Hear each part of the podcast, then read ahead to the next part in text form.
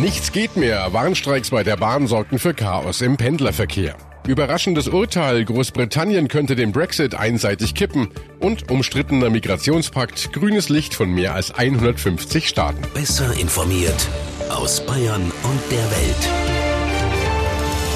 Antenne Bayern. The Break. Willkommen zum Nachrichtenpodcast von Antenne Bayern. The Break ist die Auszeit für mehr Hintergründe, mehr Aussagen und Wahrheiten zu den wichtigsten Themen des Tages. Es ist Montag, der 10. Dezember 2018. Redaktionsschluss für diese Folge war 17 Uhr. Ich bin Antenne Bayern Chefredakteur Ralf Zinno. Radlose Pendler an den Bahnhöfen, kilometerlange Staus auf Autobahnen und Landstraßen. Viele, viele haben es heute Morgen nicht pünktlich zur Arbeit oder zur Schule geschafft, wenn sie denn überhaupt angekommen sind.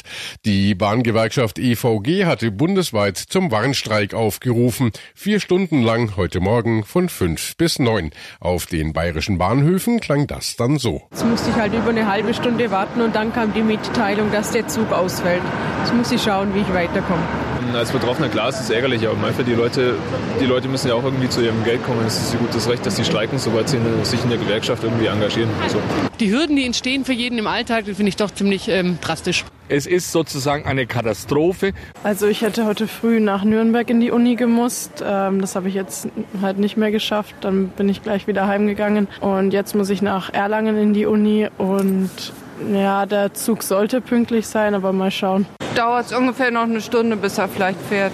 Finde ich aber trotzdem nicht schlimm. Es ist Weihnachtszeit und es ist egal. Sich aufzuregen bringt überhaupt gar nichts. Betroffen alle bayerischen Bahnhöfe in München und Nürnberg ging auch bei den S-Bahnen zunächst nichts mehr, bis die Bahn zum Teil Ersatzwegen bereitstellte. Bayern-Reporterin Birgit Behringer war für uns am Nürnberger Bahnhof unterwegs. Birgit, was war denn bei euch heute Morgen so los? Ja, im Großraum Nürnberg, da ging heute früh wirklich nichts mehr. Es fuhren weder ICEs noch Regionalzüge noch S-Bahnen und das schön im Pendlerverkehr zum Wochenstart. Viele Fahrgäste hatten sich zum Glück vorbereitet, sind gar nicht erst zu den Bahnhöfen gekommen. Ja, und die, die da waren, die brauchten eben Geduld. Naja, es hieß irgendwie, ab 9 Uhr geht's jetzt wieder weiter. Wir sind jetzt enttäuscht worden, zwei Stunden lang, von daher, keine Ahnung. ich warte hier auch seit drei Stunden, ja? Also fragen Sie mich lieber nett, ich bin gerade auf 180. Aber auch wer mit dem Auto gefahren ist, hatte heute früh wenig Spaß. Die Straßen waren nämlich total überfüllt. Offiziell war der Streik ja um 9 Uhr beendet. Lief denn dann bald wieder alles relativ normal? Nein, die Züge und Bahnen, die standen ja durch den Warnstreik nicht da, wo sie stehen sollten. Die Bahn konnte um 9 Uhr also gar nicht von jetzt auf gleich wieder auf Normalfahrplan umstellen. Die Verspätungen zogen sich tatsächlich noch den ganzen Tag über hin. Ein kleiner Trost vielleicht, die Bahn hat inzwischen angekündigt, dass alle Fahrkarten mit Geltungstag heute die ganze Woche bis einschließlich Sonntag gültig bleiben. Bei Spartickets entfällt entsprechend auch die Zugbindung. Danke, Birgit. Die Gewerkschaft streikt, um in den Tarifverhandlungen ihre Forderungen durchzusetzen. 7,5 Prozent mehr Geld will die EVG für ihre 160.000 Mitglieder. Wer möchte, soll sich ein Teil davon auch in verringerte Arbeitszeit oder Urlaub umwandeln können. Zugeschaltet jetzt Isidoro Peranace, Geschäftsstellenleiter der EVG in München. Herr Peranace, 7,5 Prozent mehr, das ist ja doch recht viel. Nur mal zum Verständnis, was verdient denn so ein Bahnmitarbeiter aktuell? Ja, es gibt ja verschiedene äh, Bahnmitarbeiter aus den verschiedenen Branchen, weil wir ja die Branchengewerkschaft sind und dafür alle verhandeln. Jetzt nehme ich doch mal so eine Fachkraft für Sicherheit her. Die haben ein Einstiegsgehalt nach der Ausbildung als Facharbeiter von 2000 äh, Euro und das im, Großraum München. Ein Rangierer, der auch neu beginnt, hat ein Einstiegsgehalt von 2100 Euro. Ich glaube, das ist auch nicht die Welt. Und wenn wir zu, zu einem Fahrdienstleiter gehen, der sich um den Dreh zwischen 2600 Euro dreht, 2800 Euro, kommt immer darauf an, wie groß das Stellwerk ist und welche Eingruppierung er hat. Und wenn man sich natürlich auch anschaut, was diese Menschen äh, für eine Verantwortung haben, genauso wie die Lokführer, dann ist das natürlich zu wenig. Danke, das war Isidoro Peranace von der Gewerkschaft EVG. Inzwischen ist klar, neue Streiks gibt's erstmal nicht. Es wird weiter verhandelt, schon morgen. Das kündigte Deutsche Bahnsprecher Achim Staus am Nachmittag an. Am morgigen Dienstag treffen wir uns mit der EVG zu Verhandlungen.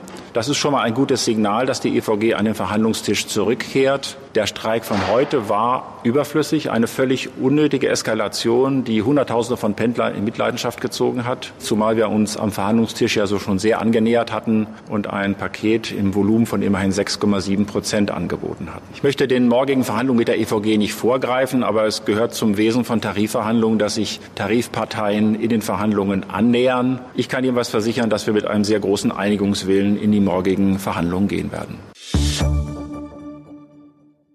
Der Brexit, eine never-ending Story und immer wieder Anlass für Diskussionen und Streit. Und der wird weitergehen. Die britische Premierministerin Theresa May hat die für morgen angesetzte Abstimmung im britischen Parlament über die Austrittsvereinbarung kurzerhand verschoben. Als Hauptgrund nannte sie Probleme mit der geplanten Grenze zwischen Irland und Nordirland.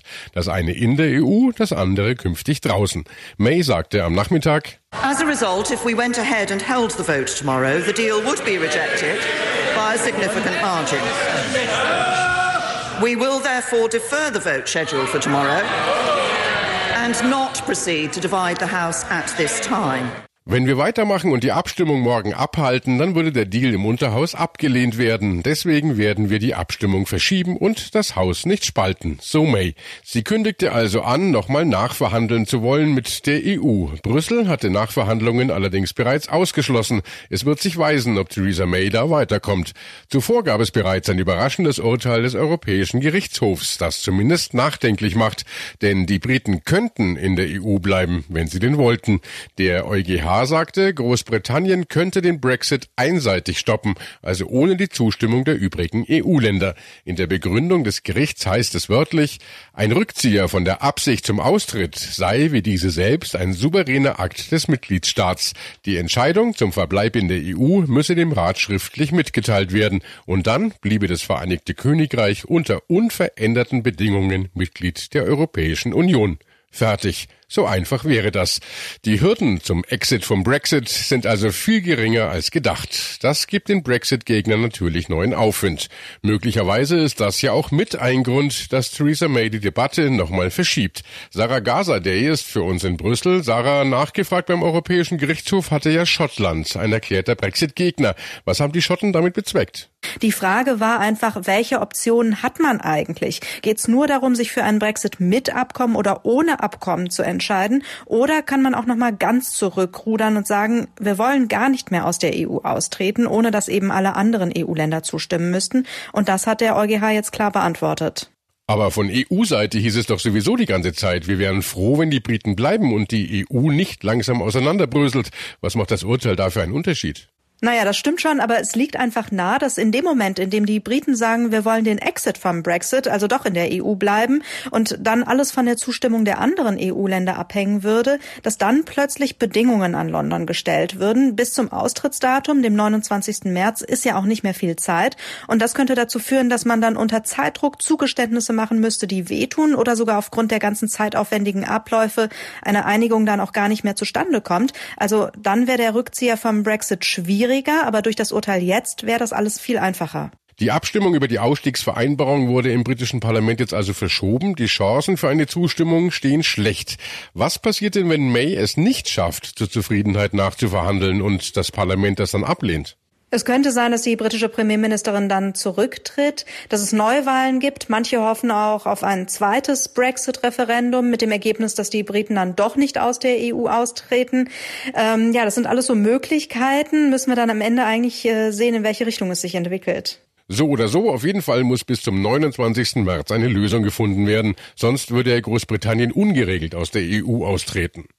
Ja, das ist ja das Schreckensszenario unter anderem für die Wirtschaft, denn ein ungeordneter Brexit, der würde für Unternehmen auf beiden Seiten sehr viele Unsicherheiten bedeuten, weil zum Beispiel Zölle anfallen würden und auch Grenzkontrollen zu Produktionsverzögerungen führen könnten. Bestimmte Produkte dürften dann teurer werden. EU-Bürger, die in Großbritannien leben, die haben bisher ziemlich umfangreiche Rechte dort. Das wäre dann nicht mehr ähm, garantiert. Umgekehrt natürlich dasselbe. Und wer nach Großbritannien reisen will, der reist dann natürlich auch nicht mehr in ein EU-Land. Heißt, kostenloses Datenroaming wäre dann nicht mehr drin und, und, und. Danke, Sarah Gazadeh nach Brüssel.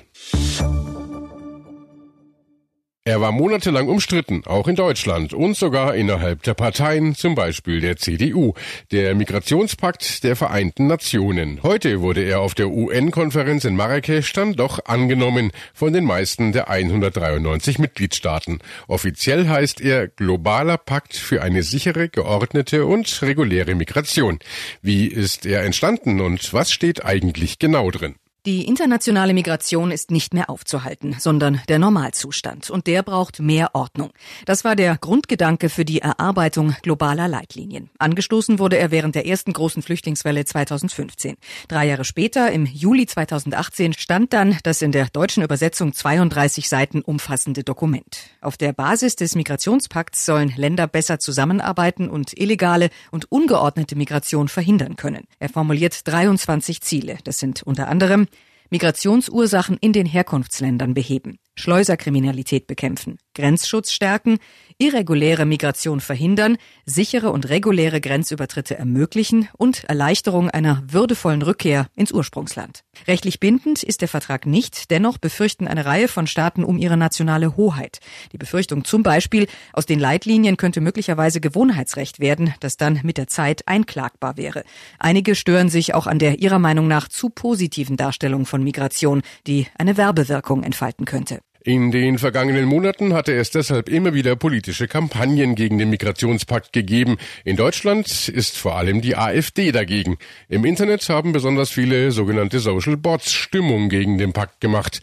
Das sind Computerprogramme, die sich als reale Menschen tarnen und in sozialen Netzwerken Diskussionen mit falschen Behauptungen anheizen. Aber trotz allem Mehr als 150 Nationen der Welt haben heute grünes Licht gegeben. Bundeskanzlerin Merkel machte in ihrer Rede in Marrakesch nochmal klar, wie wichtig eine solche internationale Übereinkunft ist. Ich glaube, heute ist ein sehr bedeutender Tag, denn wir treffen erstmals auf globaler Ebene eine umfassende politische Vereinbarung zur Migration. Es ist auch klar unterschieden worden zwischen Flucht und Migration. Migration ist etwas, was ganz natürlich und immer wieder vorkommt und wenn es legal geschieht, auch gut ist. Wir kennen innerhalb der Europäischen Union die Freizügigkeit zum Zwecke der Aufnahme von Arbeit. Das ist ein Teil unseres Binnenmarktes und das schafft uns mehr Wohlstand. Was bedeutet der Migrationspakt denn nun konkret? In unserem Hauptstadtstudio ist Thomas Thonfeld. Thomas, wir haben schon gehört, rechtlich bindend ist der Pakt ja nicht. Nein, zunächst mal ist das eine Art politische Absichtserklärung aller Länder, die heute in Marrakesch zugestimmt haben. Man will die Migrationspolitik untereinander besser abstimmen, beziehungsweise überhaupt erstmals weltweit aufeinander abstimmen. Dieser Vertrag, der enthält ja insgesamt 23 Ziele, die helfen sollen, Migration besser zu steuern und zu ordnen und das heißt auch, sie zu kontrollieren. Und ob die Länder bestimmte Inhalte dieses Vertrages jetzt in nationales Recht umsetzen, das bleibt jedem selbst überlassen. Das ist in der Tat nicht zwingend. Aber nutzt so eine internationale Vereinbarung dann überhaupt was, wenn es keine Verpflichtung gibt, entsprechende Gesetze zu erlassen? Also diese Verpflichtung gibt es, wie gesagt, zwar nicht, aber es ist der erste weltweite gemeinsame Ansatz, um das Problem Migration anzugehen, Probleme und vor allem auch Standards zu definieren und auch Lösungen vorzuschlagen. Und genau um diesen Punkt geht es ja auch heute noch in Marrakesch in den Diskussionen, also wie genau dieser Migrationspakt am besten wirken kann. Einige Staaten haben ja auch nicht zugestimmt. Die USA sind schon früh ausgestiegen. Nicht mehr dabei sind außerdem Österreich, Polen, Ungarn, Tschechien, Bulgarien, Australien, Slowakei und Israel. In Belgien ist die Regierung im Streit um den Pakt sogar zerbrochen. Die flämischen Nationalisten sind ausgestiegen. Das Land steht aber trotzdem zu dem Abkommen. Und auch in Deutschland ist der Pakt ja umstritten. Der Deutsche Bundestag hat aber grünes Licht gegeben. Thomas, nochmal zu dir. Wie geht's denn jetzt weiter? Abstimmungen der Parlamente, die stehen zum Teil auch in anderen Ländern noch an. Auch deshalb haben heute einige Regierungen nicht mitgestimmt bzw. sind nicht gekommen, wie die Schweiz und Italien zum Beispiel. Der Vertrag muss zwar im Januar auch noch von der UN-Generalversammlung angenommen werden, aber das gilt nach der heutigen Entscheidung als reine Formalität. Danke, Thomas Thunfeld nach Berlin. Und das war The Break, der Nachrichtenpodcast von Antenne Bayern an diesem Montag, den 10. Dezember 2018. Ich bin Chefredakteur Ralf Zinno.